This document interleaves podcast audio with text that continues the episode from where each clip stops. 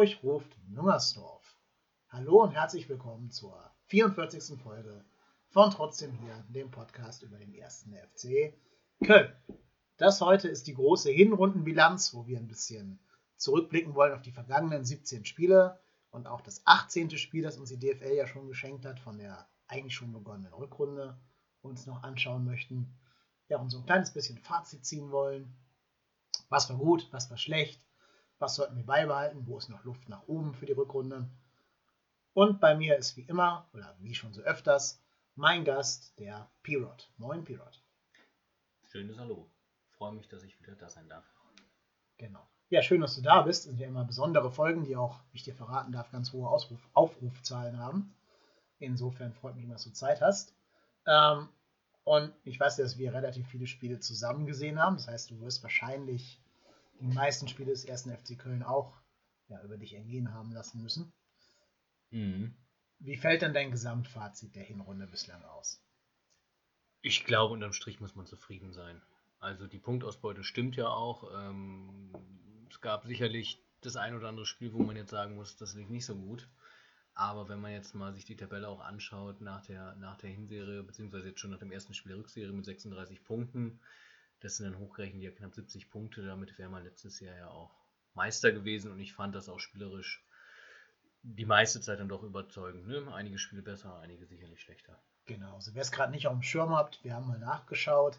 Letzte Saison ist Holstein Kiel mit 56 Punkten in die Relegation gekommen und Nürnberg und Düsseldorf sind mit 60 und 63 Punkten aufgestiegen und die hatten dann erst ein Torverhältnis von 27 oder 22. Also ja, wir sind so gesehen, wenn man das hochrechnen würde, voll im Soll.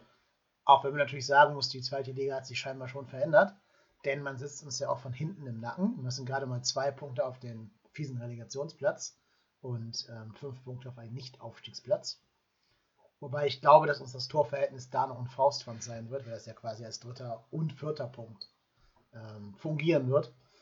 Denn St. Pauli hat ein Torverhältnis von 8, der HSV von 6, Union Berlin von 12 und wir von sagenhaften 25. Mir fällt gerade auf, dass wenn Simon Terodde genauso viele Eigentore geschossen hätte, wie er Tore geschossen hätte, hätte er genauso viele Tore gegen uns geschossen wie sämtliche, wie sämtliche gegnerische Mannschaften. Ja, im Prinzip kannst du auch sagen, dass diese plus 25 Tordifferenz allein Simon Terodde ist. Das kann man auch. Also rechne, rechne den mal raus und du hast drei Punkte in der Tordifferenz. Was immer noch ungefähr so auf einem Niveau mit dem HSV wäre, die da mit plus 6 mit 25 geschossenen Toren mhm. äh, sehr souverän vorne stehen. Ja, also ich glaube auch, dass wir uns über das Tore schießen, egal in welcher systemischen Formation, keine Gedanken machen müssen, solange sich Simon halt nicht verletzt. Ne? Das wäre vielleicht eher der, der Worst Case für den Aufstieg. Aber solange der da ist, trifft er ja doch sehr zuverlässig. Ich glaube, er hat nur in vier, vier Spielen der gesamten Hinrunde nicht getroffen. Und das waren gefühlt die, wo er nicht gespielt hat. Die ersten beiden hat er nicht gespielt, genau, oder nur Teilzeiteinsätze. Mhm. Und die anderen beiden werden wahrscheinlich ähm, diese Graupenspiele gewesen sein. Das weiß ich gerade aus dem Kopf gar nicht, wo er nicht getroffen haben soll. Aber ähm, naja, nee, andere in die Bresche springen. Das zeigt auch so ein bisschen die Entwicklung. Ne? Im letzten Jahr muss man, glaube ich, jetzt müsste ich auch stark überlegen, in welchen Spielen er getroffen hat, beziehungsweise bei Cordoba weiß man noch das eine Spiel, wo er ein Tor gemacht hat. Mhm. Jetzt müssen wir überlegen, in welchem Spiel haben die beiden eigentlich nicht getroffen. Das ist richtig. Bei Terodde letztes Jahr weiß ich nur gegen Hamburg, die zwei Tore. Die sind mir im Gedächtnis geblieben. Gladbach. Und Gladbach natürlich, Gladbach. ganz klar. Ja. Ein Versprechen auf vieles, was nicht eingehalten wurde. Jo, da hatten wir doch Hoffnung damals. Aber gut, ähm, wir haben uns vorher so ein bisschen überlegt, dass wir ja die Saison oder die Hinrunde in drei Teile unterteilen können. Ähm, also nach meiner Meinung gibt es drei Phasen dieser Hinrunde. Die erste Phase war getragen davon, dass die Ergebnisse so im Großen und Ganzen gestimmt haben, aber das Spielerische noch nicht ganz da war. Also da war noch spielerisch viel Luft nach oben. Wir haben teilweise relativ hanebüchen Gegentore bekommen. Also gerade wenn wir an so Slapstick-Tore selbst gegen äh, hier BFC im, im, Pokal denken, wo wir nicht zu Null spielen konnten. Aber unsere Offensive, vor als dann am dritten Spieltag Terodde spielen durfte, ähm, war immer gut, sodass wir dann quasi in dieser Phase spielerisch nicht überzeugen konnten, aber punktetechnisch voll im Soll waren. Dann kam Phase 2, und die würde ich im Prinzip mit dem Spiel gegen ähm, den MSV Duisburg einläuten wollen. Das war direkt nach der englischen Woche. In der englischen Woche haben wir neun Punkte geholt gegen Sandhausen, Ingolstadt und Bielefeld. Dann aber kam der Tabellenletzte zu Besuch, nämlich der MSV Duisburg, wo alle dachten, naja, das ist ein Heimspiel, wir waren damals Tabellenführer, jetzt kommt der Tabellenletzte, das gewinnen wir schon. Aber das haben wir dann ja ebenso hanebüchend verloren, wie danach quasi der Stöpsel gezogen war. Nicht? Danach kam das Spiel gegen Holstein Kiel, wo sich in der 88. Meret und Horn selber ein 1 Nest legen, das 1-1 gegen Heidenheim und dann quasi der Bodensatz, das Spiel gegen den HSV, wo nichts mehr ging und wir gegen den HSV 1-0 verloren haben. Das war die zweite Phase. Die Phase, in der also weder das Spielerische noch die Ergebnisse stimmten. Und dann kam eigentlich die dritte Phase. Das war nämlich die, wo sich durch eine Systemumstellung alles geändert hat und wir erstmal Dynamo Dresden 8 zu 1 weggezogen haben, nachdem Anfang eben auf sein 3-5-2 umgestellt hat und dadurch einfach viel mehr offensiver auf dem Platz war. Dann haben wir gegen Darmstadt 3-0 gewonnen, gegen Greuther Fürth 4-0, gegen Jan Regensburg 3-1 und gegen Magdeburg 3 zu 0. Und damit war dann zumindest statistisch gesehen die Hinrunde zu Ende. Ja, und da fällt doch auf, ähm, vielleicht ohne den Systemwechsel würden wir heute noch umkrebsen, oder? Wie siehst du das? Ich bin ja ganz bei dir. Also am Anfang hat man gemerkt, das ist zweite Liga. Das war noch nicht schön. Ne? Das war die Phase, wo man auch immer wieder von her Anfang dann hören durfte, das System braucht Zeit, das System braucht Zeit und ähm, genau, Zeit hat es gebraucht und zwar, dass der Gegner sich darauf eingestellt hat und das war dann in dieser erwähnten zweiten Phase von dir, wo man gerade auch bei, bei den kurzen Abstößen zum Beispiel mal sehr schön sehen konnte, wie der Gegner dann einfach vorne zugestellt hat und dann wirklich die Alternativen doch sehr, sehr limitiert waren, wo man auch wirklich Glück hatte, dass man mit Terodde und aber auch anderen Spielern natürlich, Schaub, Drexler, dass man dann eine überragende Offensive hatte, die oft noch die nötigen Punkte oder Tore gemacht hat. Entscheidend, genau wie du schon gesagt hast, war, glaube ich, auch der Systemwechsel, den wir ja schon lange herbeigesehnt hatten, beziehungsweise den Plan, den berüchtigten Plan B, der dann aber jetzt mittlerweile zum Plan A geworden ist. Und da muss ich aber auch sagen, dass das von Markus Anfang auf jeden Fall eine ganz wichtige Aktion war, nämlich davon abzurücken. Und der Erfolg hatte ja dann ihm auch recht gegeben ja, bis zu dem Spiel gegen Bochum, das ja statistisch schon in die Rückrunde fällt, haben wir in der Hinrunde nichts mehr anbrennen lassen nach der Systemumstellung. Ähm, meine These ist ja, dass das System, dieses 352, dem Spielermaterial viel, viel mehr entgegenkommt als ein 4-1-4-1, wo man Spieler auf Positionen pressen muss, in die sie nicht gehören. Aber so hast du erstens drei deiner drei guten Verteidiger auf dem Platz. Also wenn Sobich wieder fit ist, spielen ja wahrscheinlich so wie Mire und Sichos da hinten zusammen und Schmitz auf der Bank. Du hast mit Marcel Risse einen Spieler, der kein Rechtsverteidiger ist, der aber ganz gut in dieser Wingback-Position spielen kann. Du hast Hector, der links eben so gut wie alle spielen kann, also alle Positionen auf der linken Seite. Und Höger als ja, damals im 4-1-4-1 alleiniger Sechser muss jetzt im 3-5-2 einfach weniger Raum abdecken, weil die Achter entweder zurückfallen können oder die beiden außen nach innen schieben können. Also gerade Hector ist ja eher verkappter Mittelfeldspieler als ein reiner Außenspieler, der auf der linken Außenbahn festklebt, wie das vielleicht Risse tun würde. Und insofern glaube ich, das System kommt unserem Spielermaterial deutlich entgegen. Genau, da würde ich dir komplett zustimmen, gerade auch, weil natürlich Marco Höger auch immer schon mal verletzungsanfälliger ist als manche andere Spieler vielleicht. Ähm, und gleichzeitig dann auch die, die dann neben ihm gespielt haben, sei es ein äh, Cozzerlo dann gewesen oder ein Sally Oetschan, der es, glaube ich, am häufigsten gemacht hat, der dann ähm, einfach auch sichtlich ein bisschen entlasteter war, ne? weil die sich dann die Arbeit zu zwei teilen konnten. Das, das kam dann schon deutlich mehr auch, ähm, ich sag mal, dem, dem Team im Ganzen, als Ganzen entgegen. Und natürlich das Entscheidende auch, dass man einfach jetzt mit zwei Spitzen agiert. Das merkt man auch, diesen Unterschied, dass ähm, Terodde und gerade auch der wirklich auch sehr, sehr wiedererstarkte Cordoba ähm, gegen Ende der Hinrunde ja wirklich immer mindestens ein Tor gemacht haben, jeder. Also das war für die, Gegen für die gegnerischen Mannschaften schon wirklich sehr, sehr schwer zu verteidigen. Sollen wir mal zusammen die einzelnen Mannschaftsteile durchgehen und da ein kleines Fazit ziehen für die Hinrunde? Gerne. Gut, dann würde ich sagen, fangen wir vorne an. Ähm, Im Sturm, glaube ich, kann man über Simon Terodde noch irgendwas sagen. Also wir können uns immer weitere Superlative ausdenken, aber ist irgendwas über ihn noch nicht gesagt worden? Nee, es ist ein bisschen die Frage, ich, also kann er das nochmal so wiederholen in diesen, mit diesen Superlativen oder wird er, ich sag mal, nur vielleicht sagen, mal um die 10 Tore in der Rückserie machen was er dann bei bescheidenen 32 Stunden am Ende. Ähm, ich glaube, da kann man nicht mehr groß was sagen zu Simon Terodde. Diese Quote ist halt einmalig, also in der Form seines Lebens und die Bildzeitung schreibt ja nicht umsonst schon davon, ob er nicht doch Nationalspieler werden sollte. Mhm. Ähm, die Antwort ist übrigens nein. Also Jogi Löw wird niemals so einen Spielertypen nominieren. Nicht am Ende seiner Laufbahn als DFB-Trainer. Das hat er früher nicht gemacht, wird er jetzt nicht tun. Nein, vor allem wenn du solche überragende Typen wie Sandro Wagner natürlich ja, hättest, ähm, genau. Der glaube ich sogar noch ein Stück größer ist als, als, als Simon. Ja, aber zurückgetreten. Aber zurückgetreten, das stimmt, das stimmt. Der wäre jetzt, jetzt eine Stelle frei, aber dafür ist dann äh, T-Rod dann doch, glaube ich, auch zu aufgeräumt, um die, die, Lücke des Sandro Wagners zu füllen. Außerdem ist er dem Herrn Löw dann, glaube ich, zu wenig Süddeutsch, auch wenn er mal Stuttgart gespielt hat. Das reicht noch nicht. Ähm, müsste er zum SC Freiburg wechseln. Ja, richtig. So wie Dominik Heinz quasi. Stimmt. Warum wurde der eigentlich noch nicht nominiert? Das kommt noch, keine Sorge. Okay. Sobald der Löw mal auf den, auf den Not am Mann hat, wird er den, den Heinzer auf jeden Fall nominieren. Ich glaube, ein Spieler, der von Löw theoretisch vom Spielertypen her bessere Chancen hätte, nominiert zu werden, wäre äh, tatsächlich Cordoba, wenn der Deutscher wäre und nicht Kolumbianer. Der würde vielleicht eher reinpassen, denn also für mhm. mich ist Cordoba auch so ein bisschen der Breakout-Spieler der Saison. Also der musste sich ja schon ganz viel Driss anhören, als er verpflichtet wurde für die 17 Millionen, die immer noch aberwitzig sind, klar. Ähm, und hat uns ja nur mit einem Tor gegen Arsenal das zurückgegeben, bis zum Beginn dieser Systemumstellung.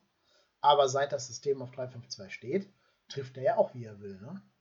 Ja, vor allem also er belohnt sich endlich mal, ne? weil dass er jetzt wenig Eigensatz gezeigt hätte, das war ja nie, nie der Vorwurf von ihm. Ich glaube, das ist auch der Grund, warum die Fans dann doch auch viel Geduld mit ihm auch hatten, trotz der Katastrophensaison letztes Jahr, wo er sicherlich auch mit dem Rucksack in die Saison gestartet ist, aber dann spätestens so seit der Systemumstellung und dem ersten Tor dann auch deutlich befreiter aufgespielt hat und vor allem auch einfach an seinem laufintensiven und wirklich den Gegner mürbe machenden Spiel auch einfach festgehalten hat. Ich glaube, das wollte Anfang auch am Saisonbeginn sehen von ihm und hatte die Hoffnung, dass er als einziger Stürmer das dann auch äh, angemessen umsetzen kann. Aber auch da merkt man, dass dieses, dieses wirklich laufintensive Spiel einfach noch viel einfacher ist, wenn man dann noch so einen Wandspieler wie Simon Terodde noch in vorderster Front hat. Ne? Und da sieht man dann auch, dass dann letztendlich dann auch die, die Tore, die Zahlen einfach stimmen. Ich finde vor allen Dingen beeindruckend, wie der seinen Körper einsetzt, mhm. als weiteres Werkzeug sozusagen und die Abwehrspieler einfach auch wie so lästige Fliegen abschütteln kann. Einfach weil er den körperlich krass überlegen ist. Mhm.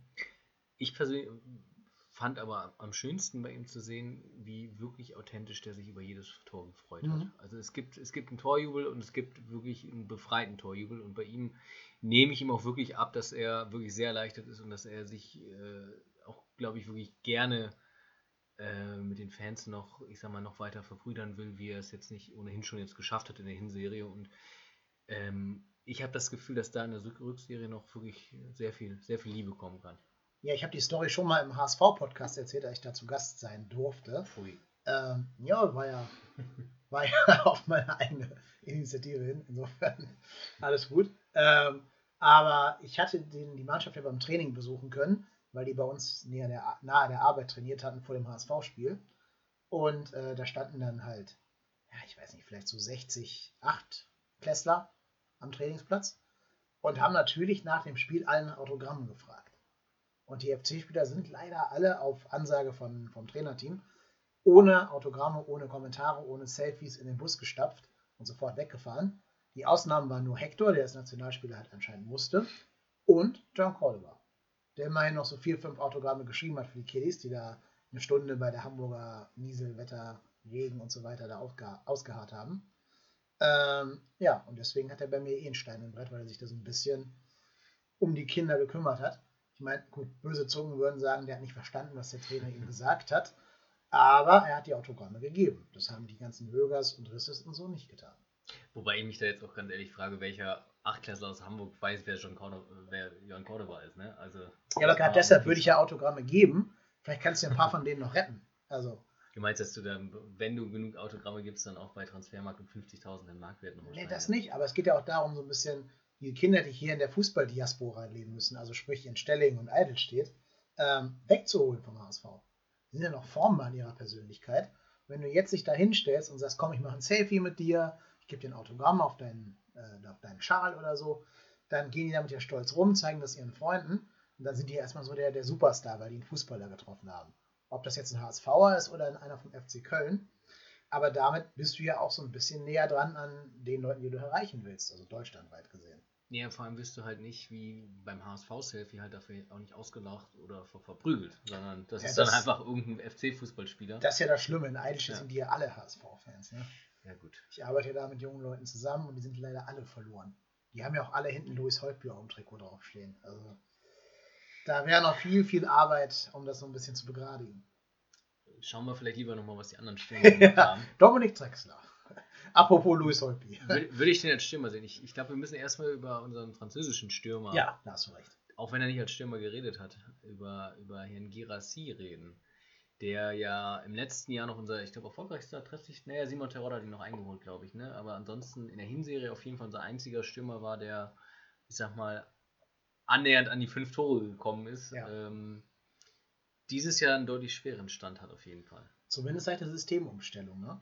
Mhm. Also vorher war ja, es gab ja eine Zeit lang in dieser ersten Phase, die ich vorhin beschrieben habe, die Aussage, dass äh, immer wenn Girassi gespielt hat, wir gewonnen haben. Oh Gott, da kann ich mich schon gar nicht mehr dran Ja, ja. Das war so, bis wir quasi auf zwei Spitzen umgestellt haben. Ähm, Beispiel vielleicht das Spiel gegen St. Pauli, das haben wir auch zusammen gesehen gehabt. Stimmt. Da hat er ja auch einen ganz hohen Goal-Impact gehabt, weil er den Elfmeter verwandelt hat. Nee, Quatsch, nach dem Elfmeter ein Tor geschossen hat, mhm. weil er den Elfmeter nicht schießen durfte. So war das. Ähm, ja, und da war immer die Aussage, sobald er auf dem Platz ist, gewinnt der erste FC Köln. Stimmt. Also er war drauf und dran, sich da diese Links-Außenposition ja. irgendwie einzuverleiben und da dann auch den, dem verletzten Clemens den Rang abzulaufen. Ja. Ähm, aber natürlich nach der Systemumstellung gab es seine Position nicht mehr. Ja, was ein bisschen schade ist, ne? weil ich ihn immer noch für hoch veranlagt ha halte nicht nur wegen seines unorthodoxen Laufstils, sondern weil er natürlich auch am Ball einiges kann. Ne? Nicht nur Standard, sondern halt auch im Dribbling, 1 gegen 1, auch, ein, auch einen guten Schuss und einen Abschluss. Aber auch da fehlt halt so ein bisschen die Konstanz. Ne? Er wirkt halt, vielleicht auch bedingt durch seinen Laufstil, immer so ein bisschen wie so ein Bruder Leichtfuß. Ähm, aber eigentlich als Einwechselspieler gar nicht mal schlecht, sowas zu haben. Also ich kann mit ihm auf der Reservebank als Joker schon auch ganz gut leben. Ich habe bei ihm das Gefühl, dass er immer vorher gar nicht weiß, wo er hin will und dadurch auch die Gegner verwirrt, weil die es dann auch nicht wissen. Quasi die französische Antwort auf Thomas Müller. Ja, so ein bisschen, ne? Hm. Nur halt sympathisch. ähm, meinst du jetzt, wo, also gehen wir davon aus, dass Modest irgendwann mal spielen darf für uns, dass Gerassi dann weiterhin beim FC bleibt oder dass der verliehen wird? Ich glaube, es kommt so ein bisschen auf die Angebote an. Also erstmal, wie läuft jetzt die Rückserie, ne? auch unabhängig von Modest, den ich persönlich jetzt eigentlich auch erst als, als Neuzugang im Sommer erwarte. Ja. Ne? Ähm, unabhängig davon glaube ich halt, dass, dass es sehr viel darauf ankommt, wie treffen die beiden anderen Stürmer weiter. Kommt einer von den beiden vielleicht dann doch in so eine Krise, dass Girassi da öfters mal spielen darf? Äh, vielleicht, vielleicht kriegt auch Girassi einfach einen Lauf. Ne? Es geht ja ganz schnell, in einem halben Jahr kann sich ja extrem viel ver verändern. Ähm, sollte es aber so bleiben wie jetzt und Modest wirklich kommen, kann ich mir schon vorstellen, dass Kirassi vielleicht auch einen Wechsel anstrebt. Mhm. Apropos Modest, ich hatte eine Sonderfolge dazu gemacht, deswegen ist meine Meinung zu Modest ja schon bekannt. Deine noch nicht. Wie stehst du denn zu Modest? Persönlich oder? Jetzt als Rückkehrer zum ersten FC Köln, ne? Ja, ich, das ist halt ein, ein typischer FC-Transfer mit dem Unterschied, dass er aber als vernünftiger FC-Transfer, glaube ich, einzuschätzen ist. Ähm, ich glaube, der Wirbel, diese, diese positive Energie, die das macht, das ist schon sehr sinnvoll, das zu tun. Ne? Und gerade wenn man jetzt wirklich die Chance hat, den auch ablösefrei zu kriegen, ist es natürlich unterm Strich ein überragender Deal, weil man einen Spieler, der Torschützen, äh, interner Torschützenkönig war mit 25 Toren, für über 30 Millionen verkauft und ihn dann ein Jahr später für, für, für umsonst zurückholt, dann ist das auf jeden Fall ein super Geschäft. Mhm. Zumal Modest auch in China noch weiterhin gut getroffen hat und ähm, bei ihm, glaube ich, auch die Motivation, sich auf Köln wieder voll einzulassen und hier auch sportlich noch was zu bewegen, unbestritten ist. Deshalb, ja. äh, auch als Typ freue ich mich natürlich sehr, weil es wirklich ein sehr sympathischer und, und, und einfach auch polarisi positiv polarisierender Typ ist die Häme kann man natürlich auch zum Teil verstehen, ne? dass man jetzt erstmal natürlich gucken muss, wie sieht es juristisch aus, aber ganz ehrlich, da jetzt schon mal zumindest, sage ich mal, den Fuß in die Tür zu bekommen und ähm, zumindest klar zu machen, dass wenn Modest jetzt wirklich Ablöse verwechseln kann, dass man, dass das dann nur zum FC ist, das war sicherlich sinnvoll. Einziger Wermutstropfen ist vielleicht, ähm, ich glaube, das hat Dirk Lottner meine ich, äh, in, in einer Köln, im Kölner Boulevard von sich gegeben, dass es natürlich ein bisschen schade ist oder unmöglich, dass durch die Modestverpflichtung bei der 70-Jahr-Feier dann doch sehr wenig äh, die 70, der 70-jährige Geburtstag vom FC im Mittelpunkt stand, sondern eher Anthony Modest. Hm.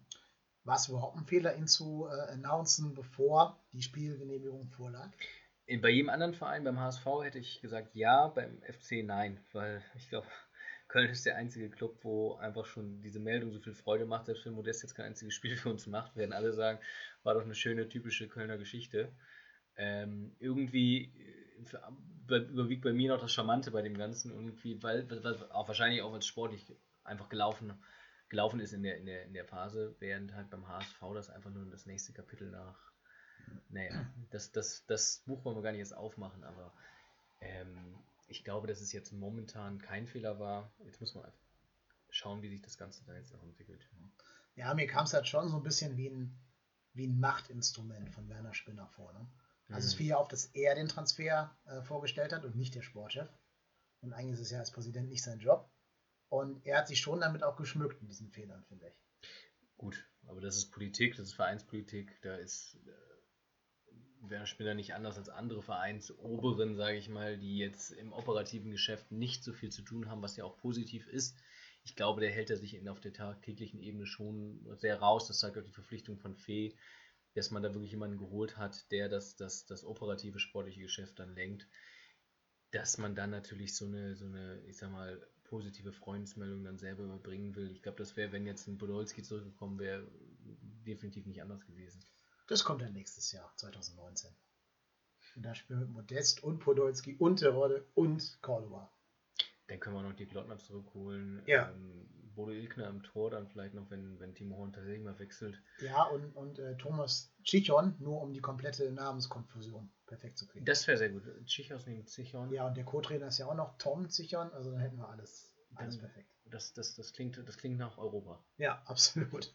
Keiner weiß, wer aufgestellt wird von den Ganzen, aber der Gegner vielleicht dann auch nicht. Gut, ich glaube, ohne jetzt den Leuten zu nahe treten zu wollen, wenn man in Europa spielt, ist egal, wer davon spielt. wird der Gegner dann schon hinbekommen. Du meinst, das ist den Belgradern und den Barisauern egal, wer da spielt? Oder den Londonern oder den, äh, was der jetzt mittlerweile als in der Europa League spielt. Also. Ja. Krass, Zumal, ich, das ist vielleicht heute ein bisschen verfrüht, da müssen wir vielleicht noch ein, zwei Monate warten, aber dann wird es Zeit, es gibt ja jetzt wahrscheinlich noch einen neuen europäischen Wettbewerb, mhm. quasi eine noch luschigere Variante als die Europa League. Ja. Ähm, wenn das nicht nach FC schreit, dann weiß ich auch nicht. ich freue mich schon auf Spiele gegen Antalyaspor oder so. Ja. Naja. Gut, kommen wir zur offensiven Viererreihe oder später dann äh, Dreierreihe hinter den Stürmern. Da haben am Anfang der Saison Christian Clemens vor seiner Verletzung gespielt. Dominik Drexler war da gesetzt, hat alle 18 Spiele gemacht bis jetzt. Louis Schaub hat alle Spiele gemacht, in denen er nicht verletzt oder gesperrt war. Und auf rechts ja, durften abwechselnd mal Marcel Risse ran, Mal durfte Girassi links und dafür dann Drexler nach rechts raus rotieren. Aber das waren so die Spieler, die da hauptsächlich gespielt haben. Ein bisschen Einsatzzeit hat noch äh, Niklas Hauptmann bekommen auf der Position. Und manchmal durften auch Sally Oetschan und Vincent Cosciello auf diesen offensiven Achterpositionen ran. Was sagen wir zu unserer offensiven Viererkette? Ich glaube, bei den, bei den genannten ist es auch sehr unterschiedlich, wie die, wie die, die Saisonabschnitte verlaufen sind. Ne? Also ich glaube, Girassi hatten wir jetzt schon so ein bisschen. Also Christian Clemens war in der Anfangsphase noch der Gewinner, der da ganz viele Scorerpunkte auch gesammelt hat. Ich glaube, er war auch die ersten fünf Spieltage sogar führender in der, in der, in der Liga. Ja. Ähm, ganz bitter, dass er sich dann natürlich verletzt hat, wo er endlich wieder da war, wo wir ihn auch alle erhofft hatten. Und seitdem natürlich kein Spiel mehr gemacht. Ja, das zieht sich durch seine Karriere durch. Ne? Ah, ja. Immer wenn er drauf und dran war, hat er auch direkt so schwere Verletzungen, mhm. die ihn ein halbes Jahr rausschmeißen und nicht nur so zwei, drei Spieltage. Ähm, ganz schade. Ich glaube, wenn der Junge mal richtig fit gewesen wäre, wäre das ein ganz solider gestandener Bundesligaspieler geworden. Und so ist er nur mehr oder weniger Lokalgröße beim ersten FC Köln. Weil es ja in Schalke und Mainz nicht so gut gelaufen ist für ihn, auch wegen Verletzungen. Eigentlich schade. Das ist, glaube ich, auch ein guter Junge. Ich glaube, das ist mhm. ein netter, umgänglicher Typ, kein abgehobener Star oder so. So ein ganz bodenständiger, mit dem man, glaube ich, auch ganz gut Spaß in der Kabine haben kann. Ähm, ja, wie gesagt, ich hoffe, dass er, wenn er wieder da ist, eine Alternative für vielleicht am ehesten Marcel Risse auf rechts darstellt, ja. damit er auch mal eine Pause verdient hat. Ähm, da kommen wir gleich im Bochum-Segment, glaube ich, nochmal drauf zu sprechen, auf Risse. Ja, aber wäre gut, wenn wir eine Option mehr hätten, gerade weil wir für rechts ja nicht so viele Spieler haben. Deswegen würde ich mich auch freuen, wenn Clemens in alter Form zurückfinden würde. An Drexler scheiden sich ja ein bisschen die Geister, nicht? Der hat natürlich Zahlen, die unheimlich für ihn sprechen. Also ich glaube, der ist der äh, Torvorlagenkönig der zweiten Liga mit Toren zusammen. Aber mich überzeugt diese Spielweise nicht so ganz. Ja, wir haben am Anfang doch sehr, sehr kritisch über ihn berichtet. Ich muss sagen, er hat mich im letzten Drittel dann sehr überzeugt, weil er dann auch angefangen hat, Tore zu schießen. Ja. Und auch auf jeden Fall ähm, einfach Zielstreber in Aktionen war. Ne? Ich hatte im ersten Drittel immer das Gefühl, okay, der nimmt das Tempo sehr stark raus, der kann eins gegen eins ganz gut, aber also ich sag mal auf Zweitliganiveau. In der ersten Liga würden die Verteidiger dann wahrscheinlich eher müde gehen und ihm den Ball abnehmen. Ähm, jetzt momentan ist mein Eindruck halt auch, genau wie du gesagt hast, ein bisschen gemischt. Also die letzten Spiele fand ich ihn wirklich gut, teilweise überragend. Ich bin immer noch gespannt, wie er das A in der Rückserie jetzt umsetzt, ob er dieses Niveau halten kann und vor allem aber auch B, ob er mit seiner Spielweise in der ersten Liga wirklich Erfolg haben kann, weil mir das alles ein bisschen langsam ist. Aber wenn, auch wenn es dann in der ersten Liga so sein sollte, dass es langsam aussieht, aber die Zahlen so dermaßen stimmen, wie es jetzt ist, dann äh, auch gerne weiter mit Dominik Drexler. Mhm.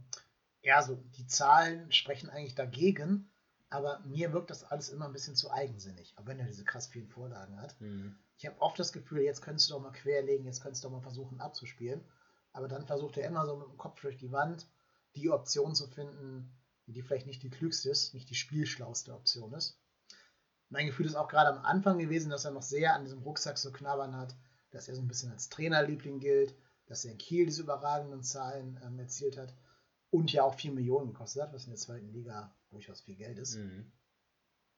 Den Rucksack hat er irgendwann abgestreift, genau wie Cordoba.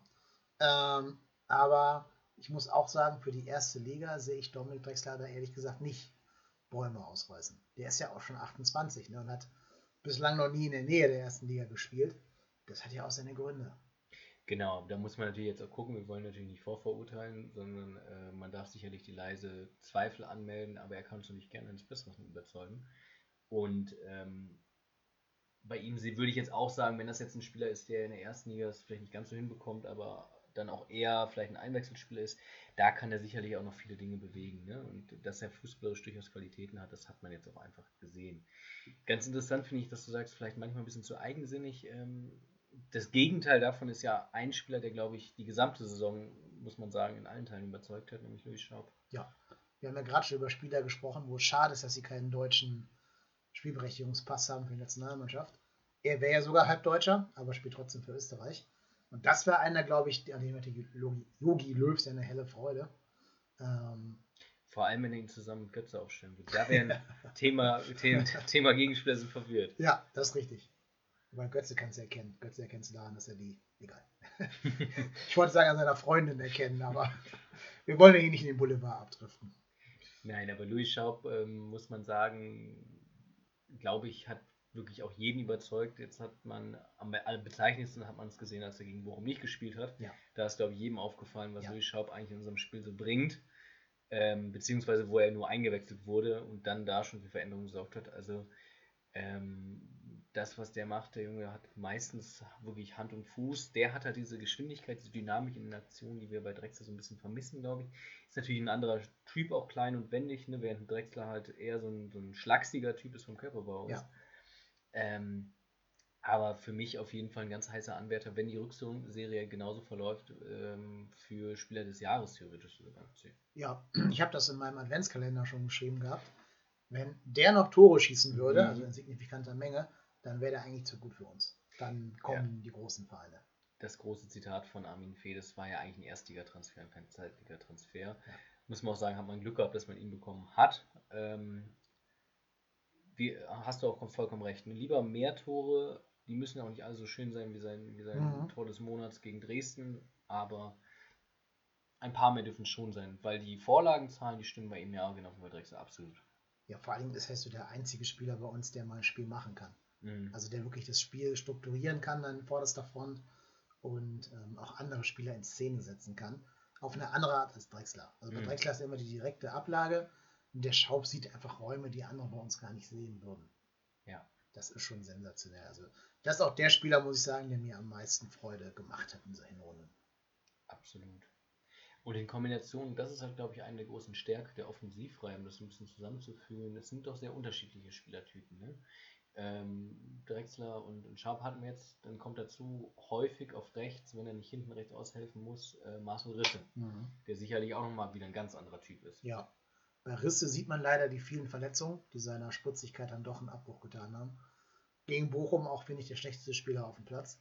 Ähm, und da hat man auch gesehen, dass unser Kader noch Schwachstellen hat denn wir konnten ihn nicht auswechseln. Also wir konnten keinen Spieler bringen, um Risse von seinem Elend zu befreien, also gerade in Abwesenheit von Clemens. Ähm, und dann musste Risse da eben durchspielen. Hat ja sogar auch noch ein Tor erzielt, das 3, also 2 zu 3 dann. Aber ähm, das war ein ganz schlimmes Spiel von ihnen gegen Bochum.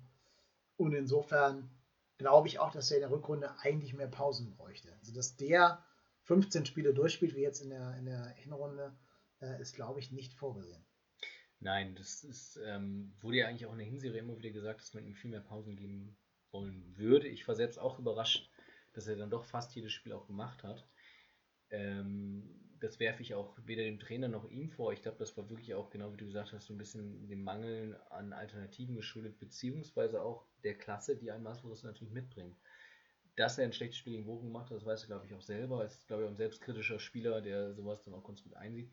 Er bringt aber natürlich, auch wenn er nicht mehr die Geschwindigkeit hat von früher, ähm, gerade durch seinen, durch seinen rechten Fuß natürlich eine unglaubliche Waffe ins Spiel. Und zwar nicht nur über seine Freistöße, sondern halt auch bei Flanken aus dem Halbfeld ähm, oder auch insgesamt dynamischen Aktionen am Gegenspieler vorbeiziehen. Das kann er nach wie vor natürlich immer noch, würde ich auch sagen, auf Erstliganiveau.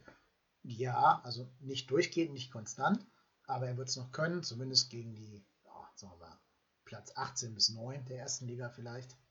Gegen die ganz hohen wird es natürlich nicht reichen, aber ist auch nicht unser Anspruch. Aber ich glaube, als seine Position wäre die, auf die Bader und äh, Schmitz scharf sein sollten, wo sie versuchen müssten, halt am Thron zu kratzen. Denn ich glaube, in, der, in dieser rechten Innenverteidigerposition wird so wie ich sich festspielen, wenn er wieder, wenn er wieder fit ist. Ähm, aber da müssten, glaube ich, die beiden Kontestaten versuchen, dann doch den, ja, so ein bisschen alten, grauen Wolf äh, zu stürzen. Genau. Da kommen wir, glaube ich, gleich noch im Detail darauf zu sprechen, ja, wenn wir bei der Abwehr sind. Abwehr sind. Genau. Wir gehen aber erstmal ins defensive Mittelfeld. Da würde ich in dem Fall Höger, Ötchan und Cosciello führen wollen, ähm, als Spieler, die noch spielen können. Hector natürlich auch, aber den, ja, über den kann man gerne mitreden in, in diesem Zusammenhang. Ich mache mir mal einen Kölsch auf. Mach mal. Hast dir verdient nach 32 Minuten des Redens. ähm, ja, Prost. Genau, also das wären so die vier Spieler, die ich im defensiven Mittelfeld sehen würde. Höger hat mit Abstand die meisten Spiele gemacht. Cosciello war leider auch öfter verletzt, immer wenn er gerade so drauf und dran war, sich festzuspielen. Bei Oetschan hat man, glaube ich, gesehen, der muss jetzt den nächsten Schritt seiner Entwicklung machen, nicht? Genau, also bei Oetschan freut es mich, dass er viele Einsatzzeiten bekommen hat, auch das Vertrauen auf dem, damals auch noch 4-1-4-1, auch auf der 6 zu spielen, wenn Höger verletzt war. Finde aber auch, dass er nicht, nicht den nächsten Schritt bislang gemacht hat. Ich glaube, da muss man auch, der ist, glaube ich, immer noch erst 20 oder jetzt 21, ähm, auch ein bisschen Geduld haben, ne? weil es ist jetzt auch nicht so, dass er, dass er jetzt überwiegend schlecht gespielt hat. Er hatte auch sicherlich gute Aktionen, gute Szenen. Ähm, 20 ist er noch, ne? genau. Ja. Aber das weiß er, das weiß, glaube ich, auch der Trainer selbst, dass da noch mehr kommen kann. Ne? Ähm, ich bin da aber guter Dinge, dass er auch diesen Sprung noch machen wird. Ich glaube auch, dass Özcan halt durch seine technische Veranlagung, genau wie Cozziello, jemand ist, dem eigentlich die erste Liga sogar besser passen würde, weil es doch einfach doch ein bisschen technischer zugeht.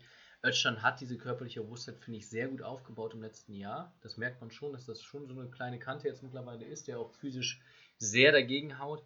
Aber da fehlt noch so ein bisschen die Erfahrung, während bei Cozziello einfach wirklich, genau wie du gesagt hast, gerade als er drin war, wo man das Gefühl hatte, okay, jetzt kommt ein bisschen was, hat er sich dann doch wieder böse verletzt, aber ähm, für mich eine der Enttäuschungen der Hinrunde, das aber auch mit sehr viel Abstrichen, weil er da auch nicht viel selber für kann und er selbst auch die Erwartungshaltung durch seine ja doch solide erste Hinserie in der ersten Liga, auch wenn die, Hinserie, äh, die Serie natürlich katastrophal war, da fand ich ihn schon noch als einen kleinen Lichtblick und wo ich auch dachte, okay, das ist einer, der kann das Spiel wirklich an sich reißen und lenken.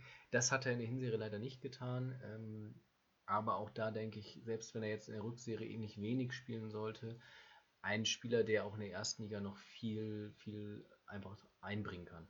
Ich glaube, wenn du mit Cosciello spielst, brauchst du immer einen robusten Mann neben ihm. Also ich glaube, wegen seiner körperlichen Einschränkungen ist er vielleicht nicht der beste Mann für eine alleinige Sechs. Dazu sind, glaube ich, die offensiven Mittelfeldspieler in der ersten Liga zu wuchtig, um das, dass er dem da sich entgegenstellen könnte. Ich sehe ihn sowieso eher so als Achter, ne? Ein bisschen weiter vorne, ja. wo er dann halt auch ins Dribbling gehen kann ja, und den Ball auch er sich selber als Sechser sieht, ne? Ja, das ist, da muss man, muss man immer, muss man mal mit dem reden, genau. Ja. Ja, ich weiß nicht, also wenn sechs, dann doppelt sechs. Mit einem wirklich, ja. vielleicht sogar mit Sally Oetschan, der den nächsten Schritt gemacht hat, neben sich. Noch kurz zu Oetschan, der muss halt seine Fehlpässe abstellen. Ne? Mhm. Also gegen Bochum, das 3-1 war sein Ding. Es geht auf seine Kappe. Der hat eigentlich ein gutes Spiel gemacht, statistisch gesehen unser bester Spieler, was Pass, Passquote angeht. Und wenn du auf der Position so einen Katastrophenpass spielst wie er, dann ähm, ist das halt leider für den Gegner eine Einladung. War jetzt Pech, dass Bochum das genutzt hat. Also in der zweiten Liga nutzt halt nicht jeder Verein diese, diese Einladungen auch immer. In der ersten Liga ist das natürlich sofort ein garantiertes Tor dann. Also da musst du aufpassen. Genau. Aber das bringt uns auch dann, glaube ich, zu dem Mann, den alle als immer als Gesetz ansehen, der es auch auf jeden Fall verdient hat, nämlich Marco Höger. Wie hast du ihn denn gesehen in der Saison bislang? Ich glaube, für die zweite Liga ist das solide genug. Also er weiß schon, wann es Sinn macht, zum Beispiel einen Angriff zu unterbinden, wann man ins Tackling gehen muss, wann man das taktische Foul ziehen muss. Das macht er auch gerne und oft und kassiert seine gelben Karten dann dafür. Aber es fällt natürlich schon auch auf, dass er Geschwindigkeitsdefizite hat. Dass er also nicht mit den jungen, äh, sportlichen Hüpfern von den Gegnern mithalten kann, wenn die einen Sprint anziehen. Also nur mit den unsportlichen Spielern dann. ja, genau. Liga. Also wenn man nicht noch spielen würde, das wäre genau sein Gegenspieler. Aber ähm, naja, ähm, deswegen kam auch die Systemumstellung ganz zugute, weil er da tiefer spielen konnte und dadurch weniger Sprints anziehen musste.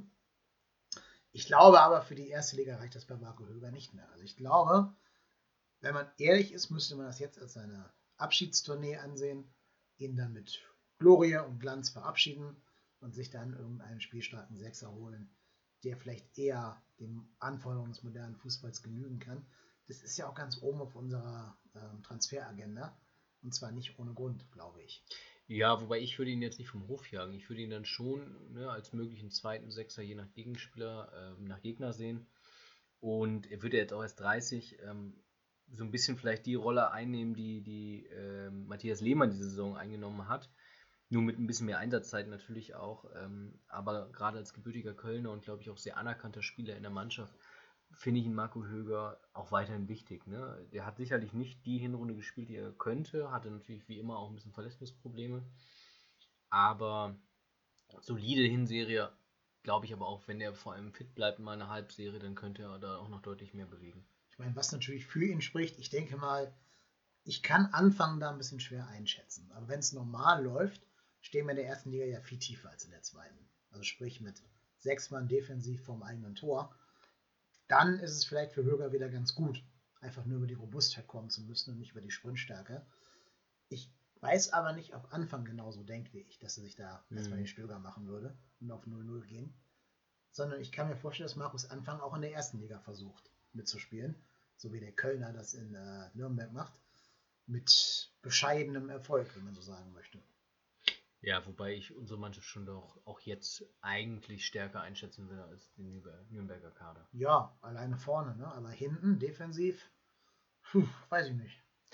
Kommen wir gleich drauf zu sprechen. Ne? Ich glaube, einen haben wir noch vergessen, Niklas Hauptmann. Ja, Beziehungsweise und Matthias Lehmann natürlich. Der wichtigste Spieler im Verein, Matthias Lehmann. nee, Hauptmann, ähm, ich sehe noch nicht, warum sie 3,4 Millionen für ihn ausgegeben haben, aber ähm, der wird seine Anlagen haben. Also manche Pässe, die er aufblitzen lässt, zeigen ja, dass er Qualitäten hat. Das dauert halt nur alles sehr lange. Ne? Also du siehst, da fehlt noch so die, die Geschwindigkeit im Kopf und auch so ein bisschen die, die Anpassung an diese Liga, an diese neue Mannschaft, an diesen neuen Spielstil, wo man dominant spielen muss. Ähm, und ich glaube, das merkt man einfach, dass ihm das alles noch fehlt. Vielleicht ist die Ablösesumme auch nur so hoch gewesen, weil das damals schon mit dem Transfer von Ralf Hauptmann irgendwie ja. zusammenhängt, dass das dann so eine Art sehr, sehr späte Ausbildungsentschädigungszahlung äh, Wobei, ich glaube, Ralf Hartmann ist damals gar nicht von Dresden, ich glaube, aus Chemnitz zu uns gewechselt. Ja. Aber wer weiß, wer weiß, was damals ausgehandelt wurde. Nee, ich glaube eher, das waren Punktprämien. Ich vermute, die hatten eine Basisablöse und erfolgsabhängige Zuschläge.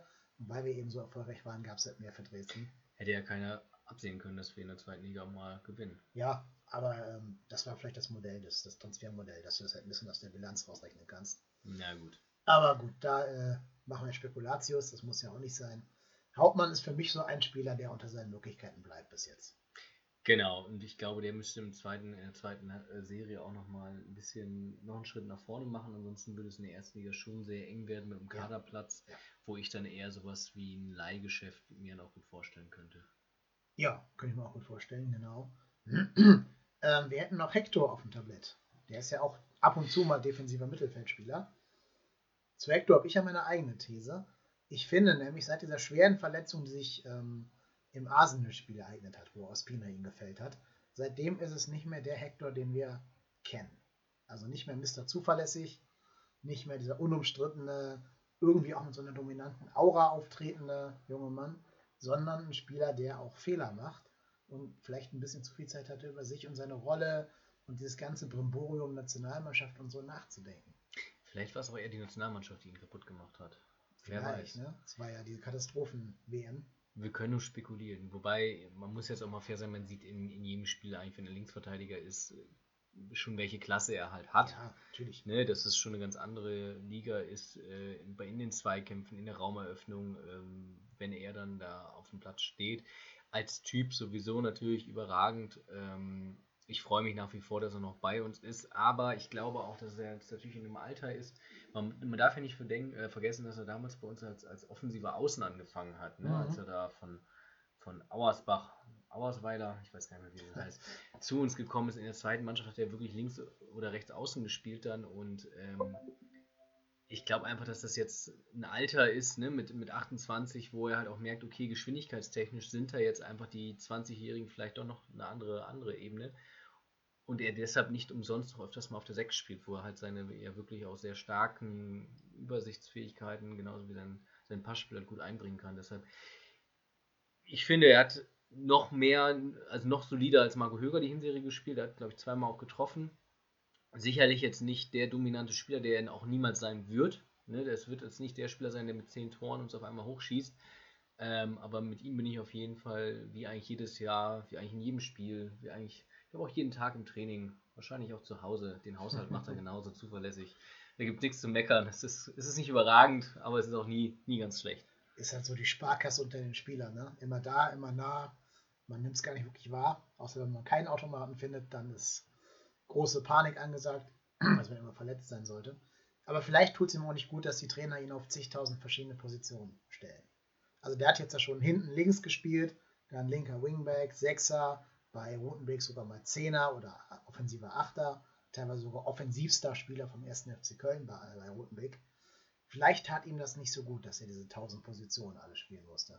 Also ja. Philipp Lahm konnte das eben blind im Schlaf, aber da fehlt halt doch noch ein bisschen was zu Philipp Gut, Lahm. Philipp Lahm war natürlich Beamter im gehobenen Dienst, ja. muss man dazu auch ja, sagen, ja, genau. während Jonas Hector dann doch eher noch, äh, ich sag mal, Sparkassendirektor. Ja, mehr als A10 wird es nicht. Nee, genau, aber muss es auch gar nicht. Ich glaube, das will er auch gar nicht. Ich äh, glaube, dass der schon auch ganz gut das jetzt einordnen kann, dass er mal auf der 6 spielt. Ähm, aber ich sehe ihn natürlich eigentlich als Linksverteidiger. Mhm. Das hat er gelernt, das hat er in der Nationalmannschaft auch überzeugend gespielt. Auch da immer sehr solide.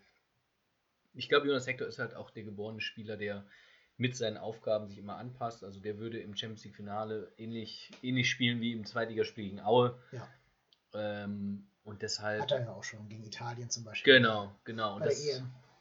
Über die WM reden wir jetzt wieder nicht, nee. aber ich glaube, dass, dass Jonas Hector natürlich auch in der ersten Liga noch ein ganz wichtiger Spieler für ihn sein wird. Ja, zumindest auch intern. Ich glaube, der macht richtig viel in der Kabine, was du gar nicht mitkriegst. Das wird nie der Lautsprecher nach außen, der irgendwie erzählt, hier, was haben wir für einen Scheißdreck gespielt und sonst was.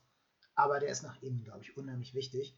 Wir hatten ja schon mal über die Szene geredet äh, von Girassi nach dem Elfmeter gegen St. Pauli, wo Girassi drauf und ran war, quasi auszurasten.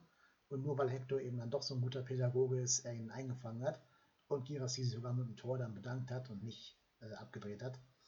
Insofern wichtiger Spieler, klar. Nur ich glaube, er hat den Zenit halt schon überschritten, was immer noch in seinen Qualitäten ein guter Maßstab ist. Ja, dass er jetzt mit 28 sich nicht noch weiter groß verbessern wird, ist, glaube ich, klar. Dass er jetzt aber auch definitiv noch drei, vier gute Jahre hat, auch in der ersten Liga noch gute Jahre hat, das ist, glaube ich, auch, äh, muss man jetzt auch nicht groß anzweifeln intern in der Kabine hast du, glaube ich, recht, weil er einfach natürlich als deutscher Nationalspieler ein ganz anderes Standing hat als die meisten anderen. Äh, sowas ist in der Fußballmannschaft natürlich auch mal ganz wichtig und deshalb auch äh, an Anthony Modest, der mit 25 Bundesligatoren in einer Saison und als Spaßvogel, glaube ich, ähm, auch nochmal eine ganz wichtige Rolle spielt. Ja. Also, und Kabinen-DJ. Genau, die beiden zusammen ähm, sind da, glaube ich, schon so Eckpfeiler, die auch in der ersten Liga ganz wichtig sind. Ne? Ich stelle mir gerade vor, eine Playlist, die Hälfte wurde von Modest gemacht, die andere Hälfte von äh, Jonas Hector. Das wäre bestimmt witzig. Das wird auf jeden Fall für, für viel Tempowechsel sorgen. Ja, karibische Klänge wechseln sich ab mit äh, Sportfreunde Stiller oder so.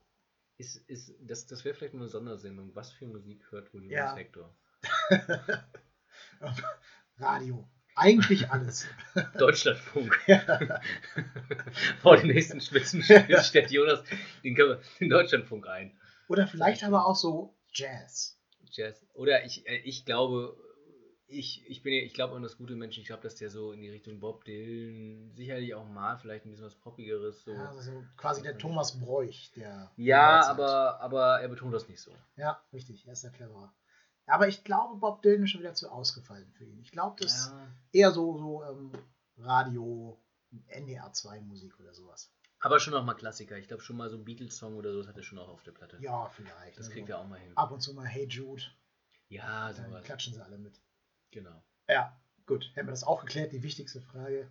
Ganz kurz mal noch zurück zum Sportlichen, wenn es nicht stört. Ähm, Problem ist ja auch, wenn der Hector auf der 6 spielt, dann muss ja links meistens Jannis Horn ran. Und das ist schon das nochmal. Problem ist.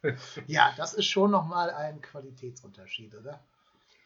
Das natürlich, wobei Janis Horn sicherlich auch sehr gute Szenen hatte. Ne? Also seine Flanke vor dem dritten Tor, glaube ich, von Simon Terodde im Spiel gegen, oh Gott, oh Gott, Regensburg war das, glaube ich, noch. Ähm, jedenfalls in einem der Spiele, wo man einfach gesehen hat, wenn der ein bisschen Zeit hat, die Flanken von dem, die sind schon in der Regel doch ziemlich gut. Ne? Also sieht man auch, der hat ja auch damals viel Geld gekostet mit den 7 Millionen, ähm, dass der auf jeden Fall sehr gute Anlagen hat für einen Linksverteidiger auch in der Offensive. Aber gerade defensiv, äh, da sicherlich noch der eine oder andere Wackler drin war, ja. Ich finde es nur ein Jammer bei Janis Horn, dass er sich nicht traut, seine Geschwindigkeit mal auszuspielen. Mhm. Der geht ja nie mal an die Grundlinie und flankt zurück. Das sind ja immer abgebrochene Läufe und Halbfeldflanken. Ähm, sich mal zu trauen, an einem Gegner vorbeizugehen, egal welcher Gegner das ist, das fehlt mir bei ihm total. Einfach mal ein bisschen Mut zu haben. Also auch die Flanke, die du gerade meintest, gegen Regensburg oder gegen, gegen wen immer die war, das war ja auch einer aus dem Halbfeld. Ja. Die war gut, klar, keine Frage. Aber er hat so viele Chancen, einfach mal den Gegner platt zu rennen und nutzt ihn nicht. Und da werde ich wahnsinnig bei. Ja, es ist überhaupt ja in unserem System relativ wenig. Ne? Also ein Drechsler geht ja auch eher nicht über Tempo über die Außen. Ein Risse flankt auch erst im Halbfeld. Also es ist auch eher nicht unsere Spielweise, aber Janis Horn wäre ja halt jemand einer, der das könnte. Mhm ja, hast du vollkommen recht, dass das sicherlich noch mehr kommen könnte jetzt auch in der zweiten Saisonhälfte. Ich persönlich habe ja auch große Hoffnung in Tim Handwerker, wenn er zurückkommt. Ah, Tim Handwerker. Naja, der ist noch sehr, sehr jung, ne? Der sammelt jetzt mal Erfahrung, aber mit Roning. Der ist, glaube ich, auch nur ein Jahr jünger als Janis Horn, oder? Die sind beide sehr jung, aber ja. Äh, Handwerker ist natürlich, äh, der spielt jetzt zumindest mal, das tut ihm, glaube ich, gut, ja. aber ich glaube, sein Verein Roning steht auch noch auf Platz 15. Mhm was jetzt ja in die holländische Liga, die man ja kennt, dass da jeder halbwegs gute Stürmer auf seine lockeren 30 Saisontore kommt. Ähm, und wenn man jetzt überlegt, dass Handwerker in einer Mannschaft spielt, die eher diese Tore dann kassiert und eher ein fester Bestandteil der, der, der Abwehrkette ist, macht mir das jetzt nicht so viel Hoffnung, dass er in der ersten Liga jetzt auf einmal Bäume ausreißt. Ja, also er ist für mich der beste Flankengeber der ganzen Mannschaft, hat aber andere Defizite natürlich, ganz klar. Ähm, Seine Leverkusener Vergangenheit, ja. genau, das zum einen. Aber der FC spielt ja in der, Winterpa in der Winterpause jetzt gegen Groningen. Mhm. Da können wir uns mal überzeugen davon, ob er was drauf hat oder nicht. Und wir das, können uns bis dahin einigen, ob man das Groningen oder Groningen nennt. Ja, du wirst ja schon besser wissen als ich. ähm, keine Ahnung, ich weigere mich ja holländische Namen holländisch auszusprechen. Aus Prinzip. Ich sage ja auch nicht von Gaal. Ähm, aber was mir bei Handwerker immer gefällt, ist, dass er wirklich einfach auch noch mit links flanken kann. Und zwar von außen nach innen. Und damit ist er, glaube ich, schon so ein Alleinstellungsspieler bei uns. Im, wäre er im Kader, wenn er zurückkommt. Ja, in der ersten Liga hat er ja schon ein bisschen gespielt bei Stöger und dann bei Rotenweg später. Wer hat das nicht? Wer hat das nicht? Ja, Verletzungssorgen, sein Dank. Ähm, klar, da muss noch mehr kommen, das ist, glaube ich, keine Frage. Mehr kommen muss vielleicht auch noch von, dem, von der Position des rechten Innenverteidigers, wo bis jetzt immer Benno Schmitz spielen durfte, als wir umgestellt haben. Mhm. Und der ist für mich von den drei da hinten bislang noch am ehesten so der Schwachfuß. Ja, das war ja auch ne, Thema Beamtenfußballer, so ein bisschen wurde er auch angepriesen ne, im Vergleich zu Ja. Bader, seinem direkten Konkurrenten, den wir da ja vielleicht auch direkt jetzt mit reinnehmen können. Als Anfang, zu Beginn der Saison natürlich verletzt, das muss man auch mal sagen, dass er da halt wenig zum Einsatz gekommen ist. Ähm, hat sich dann festgespielt nach der Verletzung von Sobich. Auch eher als ein Sörensen zum Beispiel, ne, muss man auch sagen. Ähm, ich glaube schon, dass Benno Schmitz Qualitäten hat, dass der auch gut ausgebildet ist, dass der auch einen soliden Rechtsverteidiger spielen kann. Aber das Stichwort ist bei ihm, glaube ich, solide. Ich glaube aber, dass das so ein Spielertyp ist, der durchaus wichtig ist, auch in der ersten Liga, weil er da genauso solide spielen wird wie jetzt in der, in der, ähm, in der zweiten. Aber von den dreien sicherlich der am wenigsten dominante und ähm, ja, am wenigsten, ich sag mal, überzeugende in der Dreierkette.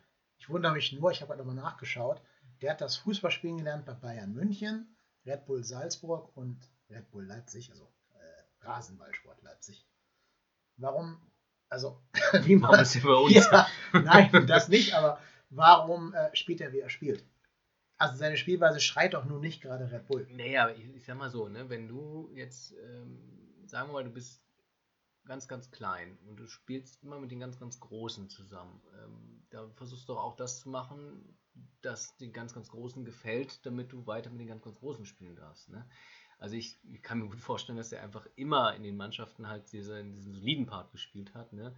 So ein bisschen, was vielleicht auch ein, Jonas Hector in der Nationalmannschaft halt macht. Ne? Dass er sicherlich nicht der dominanteste Spieler ist, sicherlich nicht der individual stärkste Spieler der Nationalelf und ähnlich ist bei Benno Schmitz wahrscheinlich immer gewesen. Er war nicht der individuell überragende Spieler in diesen Mannschaften, aber durch äh, solides Auftreten und eine relativ geringe Fehlerquote, die hat er bei uns, finde ich, auch. Also er ist jetzt nicht der Spieler, der die meisten fehlentscheidenden äh, äh, entscheidenden Fehler vor Gegentoren macht. Aber du hast vollkommen recht, es fehlt so ein bisschen dieser, dieser Kick nach vorne, dieses, ich sag mal auch mal diese etwas, etwas dominanteren Aktionen, wie sie die anderen äh, Verteidiger auch ein Bader zum Beispiel zumindest versucht. Versucht hat. Ja. Glaubst du denn, dass wenn Lasse Sobich wieder fit ist, Lasse spielen wird oder doch Schmitz? Ich glaube, dass Sobich dann wieder spielt, weil Sobich nicht nur ähm, bis zu seiner Verletzung auch überzeugend gespielt hat, sondern weil Sobich ähm, auch als Typ, glaube ich, ein sehr guter, guter Spieler da auf dem Platz ist, der die zweite Liga ja auch sehr, sehr gut kennt und natürlich, was da einfach noch das große Faustpfand ist, der bei Standards unfassbar stark ist, sowohl defensiv als auch offensiv. Ja, und für mich ist auch Sobich einer der wenigen Häuptlinge und nicht nur Indianer. Also insofern, ich glaube, an dem führt kein Weg vorbei. Und jetzt hast du ja ein System geschaffen, wo er und Mire zusammen spielen können und nicht entweder oder. Quasi Hand in Hand. Genau, was uns ja auch direkt zum Mittelmann dieser Kette bringt, nämlich zu Roche Mire. Vielleicht der zweite Breakout-Spieler neben John Cordova dieser Saison, wo auch der Knoten geplatzt zu sein scheint. Also ich finde ihn unheimlich souverän da hinten drin. Ich finde seine Eröffnung teilweise sen sensationell gut, teilweise klappt es auch mal nicht so gut. Klar, ist normal in dem Alter. Aber ich finde, so langsam siehst du A, warum der geholt wurde, B, warum der für viel Geld geholt wurde und C, warum der Kapitän der spanischen U21 ist. Ähm, also das macht mir schon große Freude, wie der da hinten seinen Part interpretiert. Ja, ich werde mich jetzt ein bisschen unbeliebt machen, weil ich sehe ihn kritischer, als er jetzt immer gemacht wird. Ich habe das Gefühl, dass Meret gerade das Beispiel ist, was immer in Köln passiert, dass ein Spieler sich rausgesucht wird von sowohl von Fans als auch vom Boulevard und der dann, der natürlich sicherlich gut spielt und ich will, ich ganz sicher war ein ganz wichtiger Faktor auch in der Abwehr, aber der dann nicht nur als guter Spieler gesehen wird, sondern dann auf einmal äh, zum kommenden Weltfußballer hochgehoben wird. Ähm, der sicherlich hoch veranlagt, er ist Kapitän der spanischen U21, aber wenn dann so jetzt bei Transfergerüchten immer Barcelona und Atletico Madrid etc. genannt werden, finde ich das dann schon immer, dass die Superlative da ein bisschen zu schnell kommen. Ich finde, dass er immer noch manchmal ein bisschen leichtfüßig ist. Ich finde ihn auch physisch, ähm, kann er noch zulegen. Da ist er, macht er es mit seinen nur 1,82 schon ganz gut. Ähm, ich finde schon, dass er wirklich überzeugt hat in der Hinserie. Das war auch in der ersten Liga, ähm, die Anlagen hat man ja gesehen. Ich glaube aber, dass er noch mehr kann. Ähm, ich glaube nicht, sonst hätten wir ihn noch gar nicht bekommen damals. Ne? Der war ja ein hochveranlagter Spieler, aber auch in Spanien werden die Vereine ihn ja schon auf dem Schirm gehabt haben. Also ich habe ihn gut gesehen, erhoffe mir aber noch mehr von ihm. Mhm. Zum Thema unbeliebt machen. Ich mache mich ja eher unbeliebt in meiner Einschätzung zu Raphael Zichos. Ähm, ich bin von Zichos so semi überzeugt. Also ich sehe seine Dominanz, die er zumindest versucht auszustrahlen. Ich sehe, dass er es auch schafft, da hinten vielleicht so ein bisschen Ruhe reinzubringen.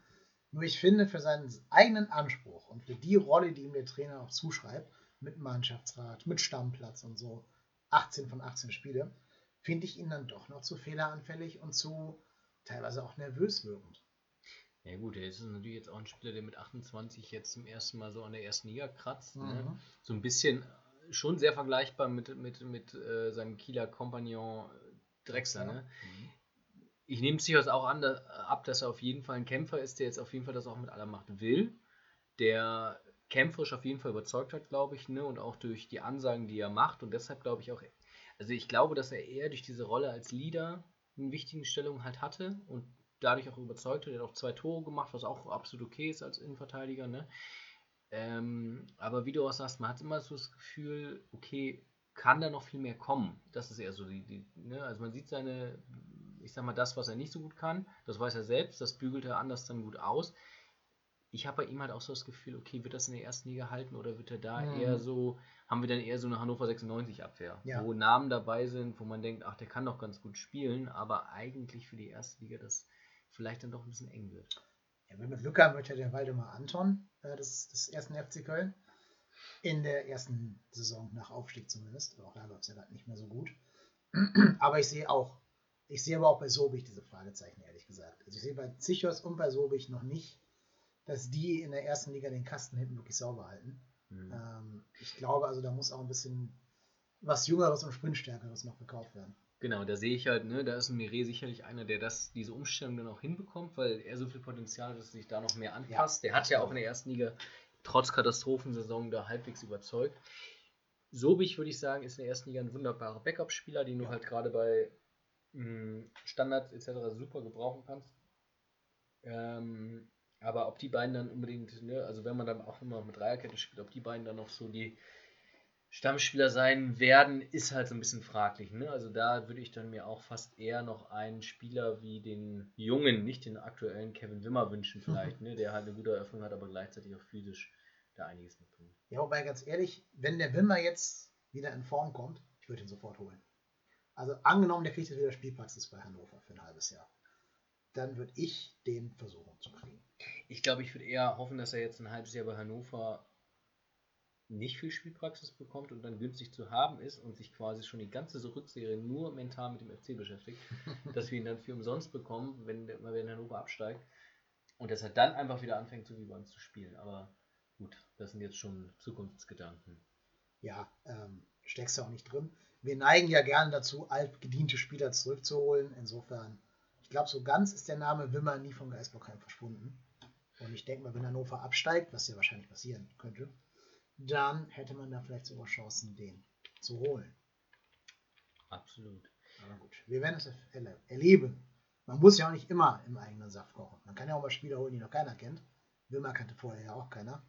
Ähm, und dann einfach hoffen, dass die sich mal durchsetzen, wenn die Anlagen stimmen. Genau, da würde ich vielleicht am Ende dann auch noch meine Wünsche vielleicht für die Rückserie ja, auch noch erzählen. Können wir gleich noch machen. Ähm, ich glaube aber, was haben wir noch offen? Haben wir noch einen Abwehrspieler vergessen? Ähm, von den Stammspielern nicht. Ich weiß nicht, ob wir über Sörensen reden möchten. Nö. Da gibt es ja nicht viel zu sagen. ich habe es schon mal in meinem Podcast gesagt. Ich fand das beeindruckend, wie der in diesem einen Spiel, wo er spielen durfte, gegen, ich habe vergessen, gegen wen es war, knappes Spiel, ich glaube gegen Magdeburg oder so, wie der die Bälle da sensationell alle nacheinander ins Tor ausgeköpft hat. War so ganz humorlos. Jeden Ball immer ins Tor aus, teilweise auf die Gefahr vom Eigentor hin. Scheißegal. Hauptsache ins, ins Tor ausgeköpft. Ja, ich freue mich, dass er sich halt, ne, wenn er mal die Chance bekommt, auf jeden Fall reinhängt. Das ist jetzt äh, trotz seiner geplatzten Wechselabonds, man muss jetzt vielleicht mal den Winter abwarten, ne, ob er sich dann doch anders überlegt. Finde ich schon, äh, glaube ich, auch keine negative Stimmung macht. Das ist ja auch gut dass er sicherlich nicht zufrieden sein kann mit seinem Status auch aktuell immer noch in der Mannschaft und auch seiner letzten Spielzeit, nachdem er die Jahre davor da deutlich überzeug überzeugender gespielt hat. Ja, muss man mal gucken, was das für eine Zukunft noch hat, aber hat in dieser Hinserie sicherlich keine große Rolle gespielt. Ja, genau. genau wie Matze Lehmann, deswegen machen wir die beiden, glaube ich, auch nicht groß zu reden. Sollen wir was zu Timo Horn sagen oder ist die Sache eh klar?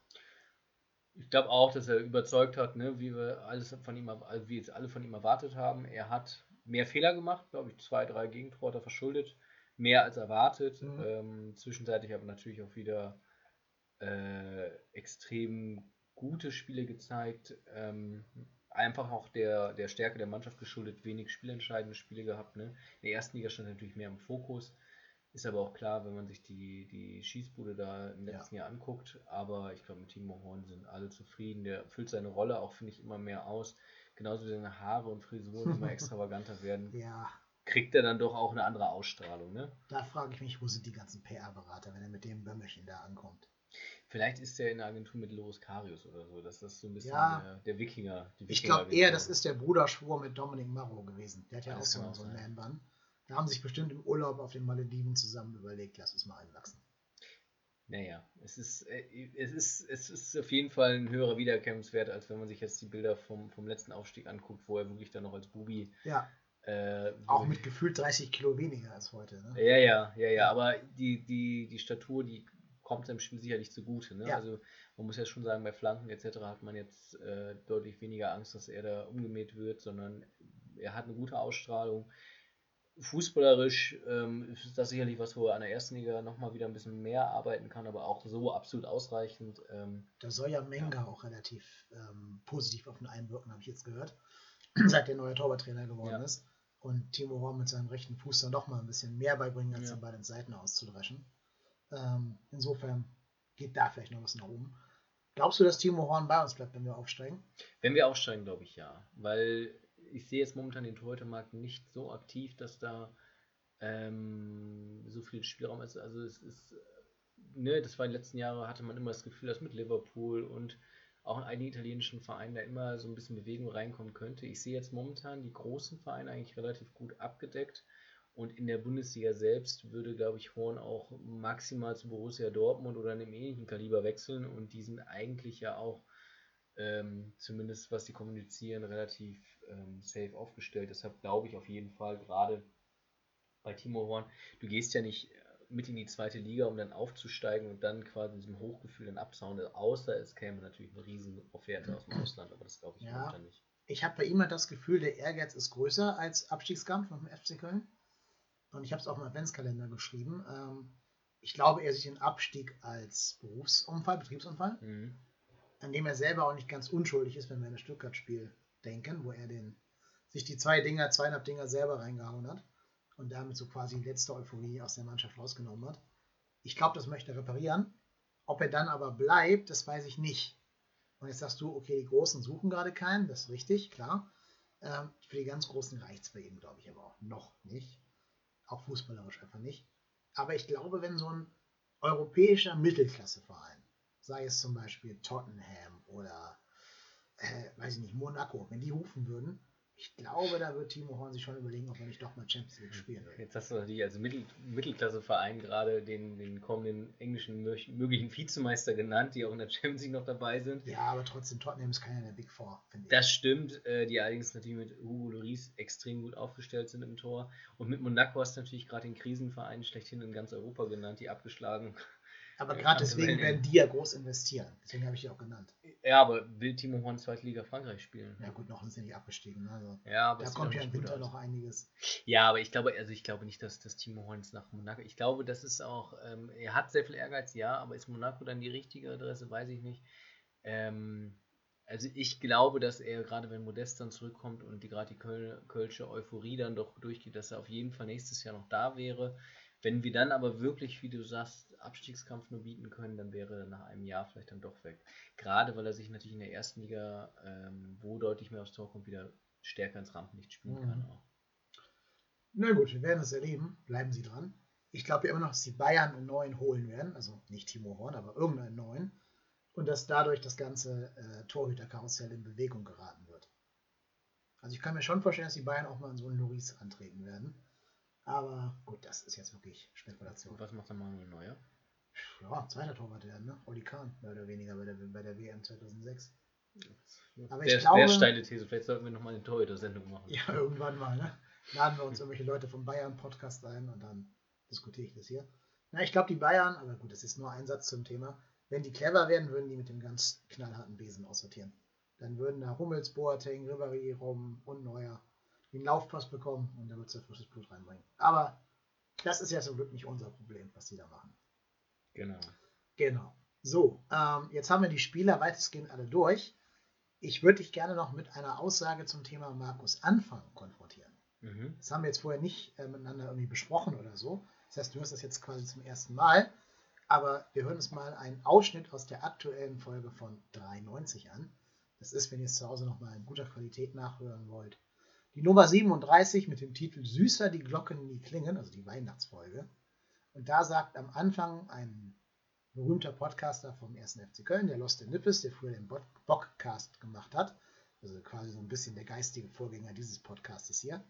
Da sagt er über Markus Anfang folgendes. Ich habe gestern dem, dem, dem Alex Haubrichs, das ist der, der, der Sportredakteur vom Express, der Chefredakteur vom, vom, vom Express, habe ich geschrieben, original Markus Anfang ist der schlechteste FC-Trainer seit Bernd Schuster.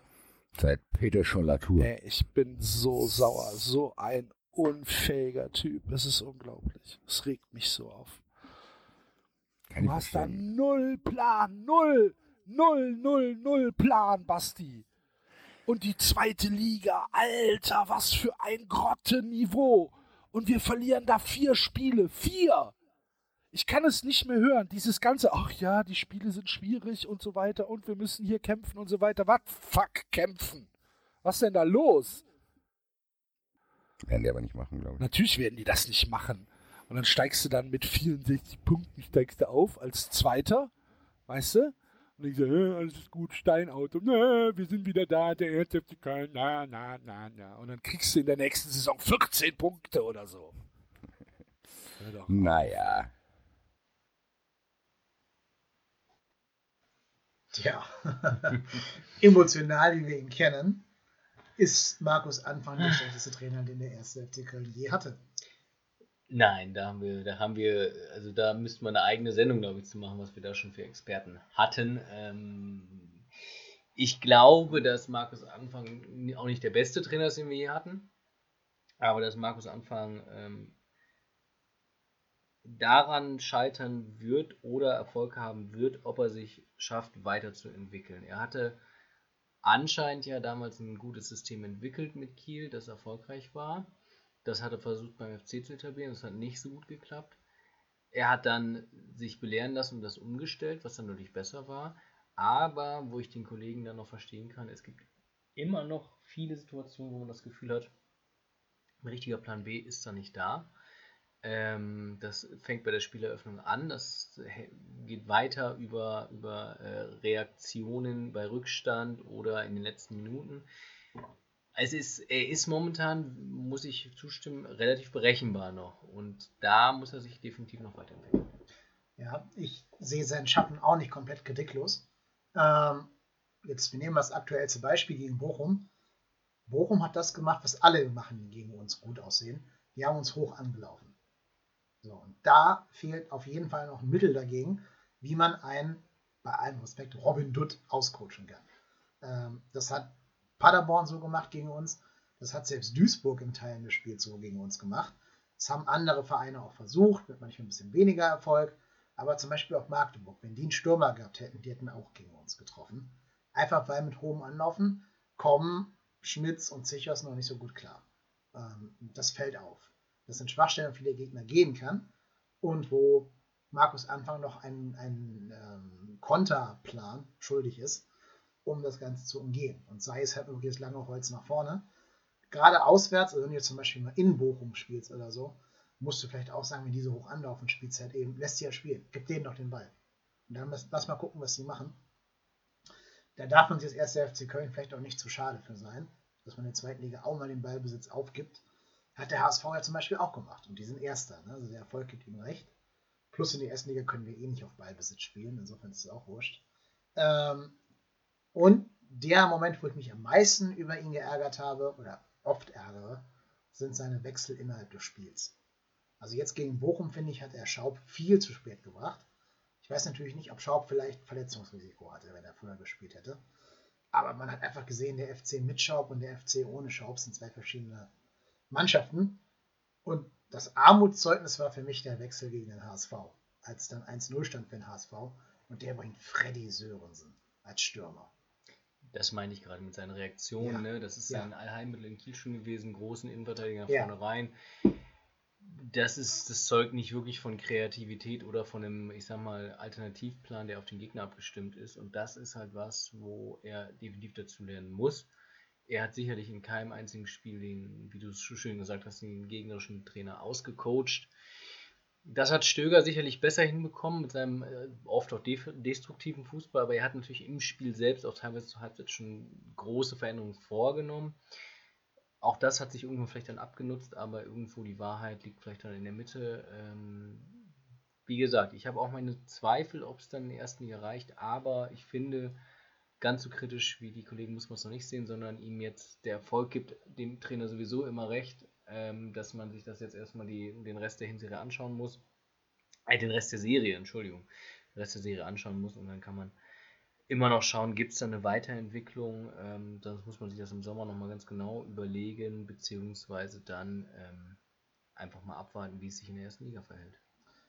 Also ich hoffe, dass er in der ersten Liga seinen Pragmatismus entdeckt. Wenn du in der ersten Liga weiterhin Idealismus an den Tag legst, steigst du, wie Axel es gerade gesagt hat, mit 14 Punkten ab du musst in der ersten Liga am Anfang destruktiv spielen. Das hat Stöger verstanden und ich glaube, es führt kein anderer Weg dran vorbei, auch wenn du Terodde, Modest und, und äh, Cordoba vorne drin haben solltest. Glaube ich, du kannst dich nicht darauf verlassen, dass du die Mannschaft vorne offensiv besiegen kannst in der ersten Liga. Du musst denen den Spaß rauben, anders geht das, glaube ich, nicht. Und wenn Anfang das versteht, und da bin ich ganz bei dir, wenn er das versteht, dann wird er bei uns noch ein Trainer werden, der es zu was bringt wenn er weiter an irgendwelchen Idealismusen, Idealismen festhält, dann wird das ganz, ganz eng für ihn. Ich glaube, es wichtig ist, und das habe ich so ein bisschen das Gefühl, dass er das gelernt hat, dass er äh, seine Mannschaft damit einbezieht. Und ich glaube, wenn er so ein Trainer, also ich sag mal mehr Richtung Kumpeltyp, ähm, der nicht ganz so autoritär daherkommt, sondern sicherlich auch mal die Mannschaft fragt, was, was, was die für richtig hält, weil er hat da ja auch sicherlich intelligente, spielintelligente äh, Spieler auch um sich herum ähm, so wie er es jetzt ja anscheinend bei Systemumstellung auch schon in Ansätzen gemacht hat, dann könnte das auch in der ersten Liga klappen, wie gesagt. Ne? Aber wenn er, wie du sagst, an seinen starren Ideen festhält, dann kann das ganz schnell nach hinten losgehen, ja. Okay. Möchtest du noch irgendein Thema besprechen, das dir auf der Seele liegt? Ich würde vielleicht meine Wünsche für die Rückrundenserie ja, formulieren. Hau raus. Ähm, was ich mir wünsche, neben dem Dazulernen des Trainers natürlich und ähm, natürlich der, der bedingungslosen, perfekten Rückserie mit 17, nur noch 16 jetzt mittlerweile Siegen, 17 sind nicht mehr möglich, würde ich mich persönlich freuen, wenn noch einer der Youngster, und das muss jetzt gar nicht ein Sali Özcan sein, der sich stabilisiert, sondern vielleicht jemand, den man jetzt noch nicht so auf dem Schirm hat, zum Beispiel den Herrn äh, äh, Narey oder den, den Kettenbach, dass einer von den ganz Jungen irgendwie den Durchbruch nochmal schafft, das, das, das würde mich nochmal freuen. Und zwar nicht nur den Durchbruch im Sinne von, dass er ein paar Spiele macht, sondern dass er wirklich tatsächlich auch, ich sag mal, ähm, ja, auch wirklich in der Mannschaft ankommt. Das würde mich persönlich nochmal freuen, weil im Nachwuchs sieht es momentan eigentlich ziemlich gut aus. Auch in der A-Jugend sind einige gut unterwegs und es würde mich einfach mal freuen, wenn wir da mal wieder einen hätten.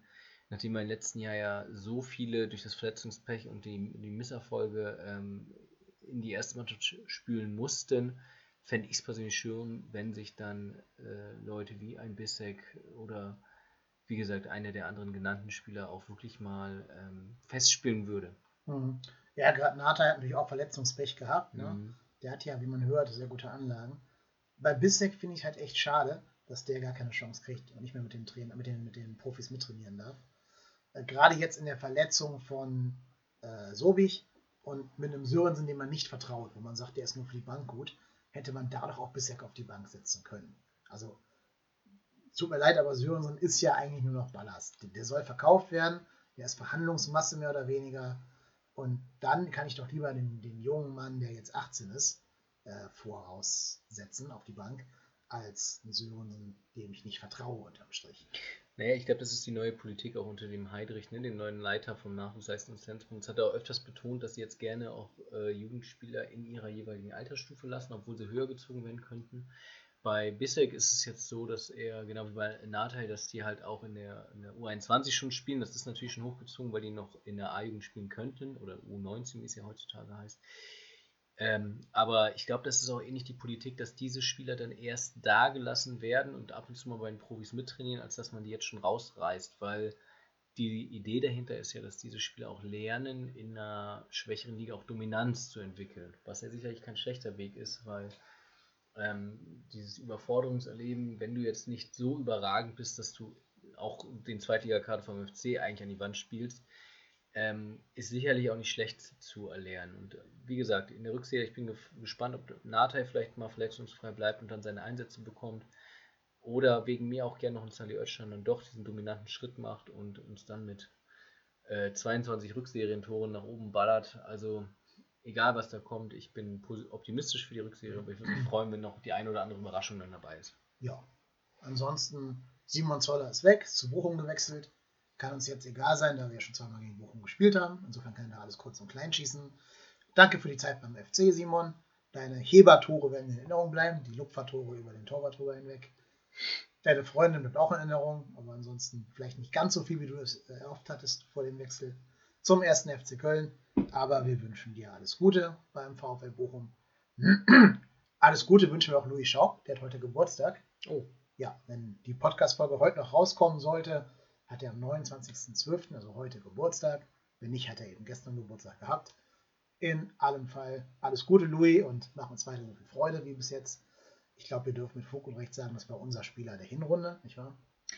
Persönlich ja, aber wenn man jetzt einen nennen muss, muss man natürlich aber auch Simon Terodde nennen, weil ja, einfach 22 ja, Saisontore überragend, aber genau, unter, wir haben sie eben schon erläutert, definitiv einer unter doch einigen Gewinnern, den man rausheben kann, ist Louis Schaub. Ja, weil er heute Geburtstag hat, kriegt er das. Und weil er einfach auch beim Zusehen dann doch noch ein bisschen mehr Freude macht als Terodde, der einfach kaltschnäuziger Verwerter ist, aber vielleicht nicht der beste Fußballer auf dem Platz. Ähm, da macht mir dann Louis Schaub schon ganz große. Ich glaube, T-Rod kann das verkraften. Ich glaube auch. Also T-Rod, wenn du das herhörst, ich lade dich gerne auf den Kölsch ein. Beim nächsten Spiel in Hamburg oder St. Pauli. Gut, dann würde ich sagen, machen wir den Laden mal so langsam rund. Haben jetzt auch schon eine Stunde 20 aufgenommen. Das reicht dann, glaube ich, auch an äh, Hinrundenrückblick, denn viel ist ja nicht passiert in, im negativen Sinne. Wir sind voll auf Kurs. Wir steigen auf, oder? Absolut. Ich glaube äh, glaub auch, dass wir den HSV noch einholen werden. Das glaube ich auch, weil die nicht immer 1-0 gewinnen oder mit einem Tor Differenz gewinnen die, können. Der HSV ist immer noch der Meister im sich selber schlagen. Das glaube ich auch. Und was ich auch schon, weswegen ich auch bei Tipico gewonnen habe, meine Wette, sobald der HSV was erreicht, verkacken die immer.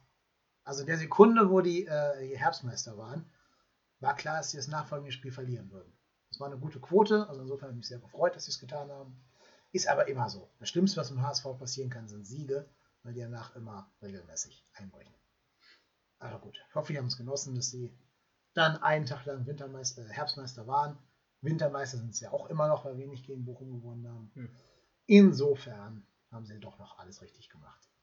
Wir müssen ein bisschen auf die unten nachrückenden Mannschaften gucken. St. Pauli und Union sind da zu nennen. Also gegen Union sollte man nicht verlieren, weil dann wären die wieder dran. Mhm. Ähm, mich würde sehr freuen, wenn St. Pauli mit uns zusammen aufsteigen würde. Absolut. Ähm, der HSV, finde ich, gehört schon auch in die erste Liga. Alleine, weil ich mir die ganzen, ja, dieses Kasperle-Theater gerne aus nächster Nähe immer angucke. Und weil es für uns beide ja auch zwei Heimspiele mehr sind dann. Absolut. Deshalb, also wenn die Tabelle so bliebe, ja, vielleicht wir noch mit dem HSV tauscht oder St. Pauli mit dem HSV tauscht, kann ich da gut mit leben. Schön wäre natürlich, wenn in der Relegation dieses Jahr nicht Schalke oder Stuttgart kommen würden für den Zweitligisten, weil ich finde, dass auch der Zweitligist es mal verdient hätte, aufzusteigen. Da ist dann vielleicht Hannover oder so dankbarer als Gegner. Oder Düsseldorf. Oder Düsseldorf, genau. Wobei ich natürlich Freddy Funkel fast schon den Klassenerhalt gönne alleine aus Derby-Gründen nächstes Jahr. Er kann ja, er kann ja dann mit Düsseldorf in der Relegation gegen den HSV gewinnen. Ja, das wäre toll. das hätte doch auch was. Aber nee, wie gesagt, ich habe den HSV gerne in meiner Liga. Da bin ich ja Opportunist genug. Gut, aber in dem Sinne machen wir den Laden jetzt hier zu. Dein Kölsch ist auch fast leer, sehe ich gerade. Insofern ist das jetzt ein Grund, den Sache hier zu beenden. Das war mein Gast, das war der P-Rod. Ich glaube, du hast kein Twitter, auf dem man dir folgen könnte. Auf keinen Fall. Gut, dann Folgt mir Nur Instagram und, und, und, Tinder. Also wer, wer Bikini-Fotos von P-Rod sehen will, folgt ihm auf Instagram und auf Tinder. Äh, und wenn ihr ihn hören wollt, dann bleibt diesem Podcast hier gewogen. Ich bin Kai Lennep und ich bin trotzdem hier.